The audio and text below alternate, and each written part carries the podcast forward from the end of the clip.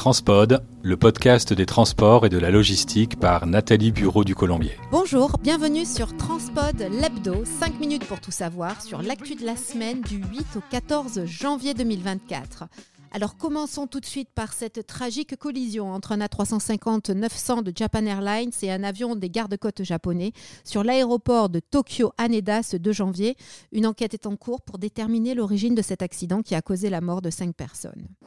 Depuis le 1er janvier, les navires qui se trouvent dans les ports européens doivent désormais payer leurs émissions carbone dans le cadre du système d'échange de quotas d'émissions de l'Union européenne. Forcément, cette mesure va impacter les coûts du fret maritime. La navigation en mer Rouge reste très tendue dans une zone où les attaques contre les navires de commerce se multiplient malgré la présence d'une force maritime internationale pour surveiller la navigation. Une vraie bataille navale est engagée entre les bâtiments de la 5e flotte américaine et les embarcations des rebelles houtistes. Ces derniers ciblent les navires ayant des liens avec Israël en soutien au Hamas en guerre depuis octobre dernier.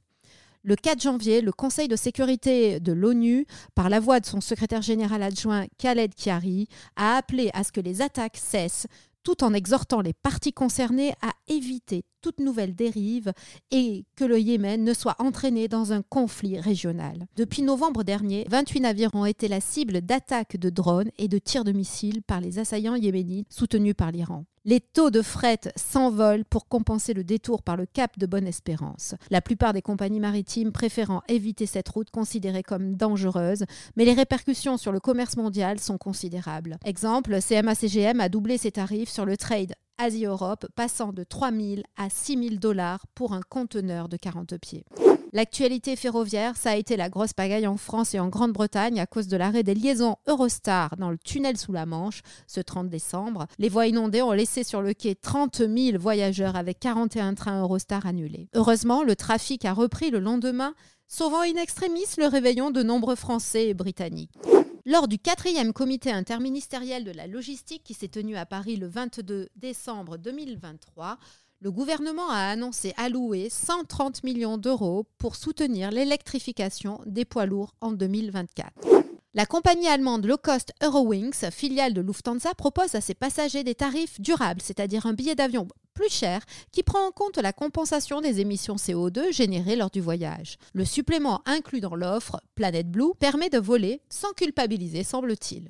À compter du 6 avril, la Méridionale ouvre une nouvelle ligne entre l'île Rousse et Toulon, venant directement concurrencer Corsica Ferries, seul opérateur dans le port varois depuis 24 ans. Cette nouvelle desserte vers le cœur de la Balagne sera assurée par le Calisté à raison de trois rotations par semaine. Pour cette occasion, les espaces passagers du Calisté feront l'objet d'une grande rénovation.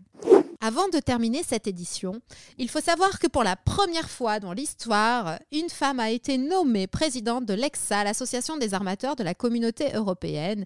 Il s'agit de la néerlandaise Karine Orsel, PDG de MF Shipping Group. Depuis 2017, cette femme préside l'Association royale des armateurs néerlandais et depuis le 1er janvier, elle succède donc pour un mandat de deux ans à Philippos Philis et elle s'est engagée à promouvoir la transition énergétique du transport maritime. Depuis le 2 janvier, Rodolphe Gins est le nouveau directeur général des infrastructures des transports et des mobilités. Proche du ministre Clément Bonne, cet ingénieur des ponts succède à Thierry Coquille.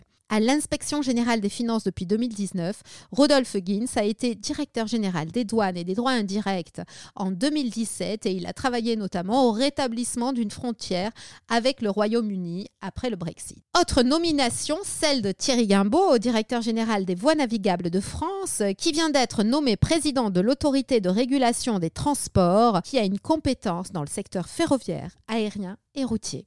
C'est la fin de notre édition de Transpod l'hebdo. Retrouvez-nous sur toutes les plateformes et n'oubliez pas de liker si vous aimez cet épisode. Je vous souhaite une très belle et heureuse année 2024. Un grand merci pour votre écoute et transportez-vous bien.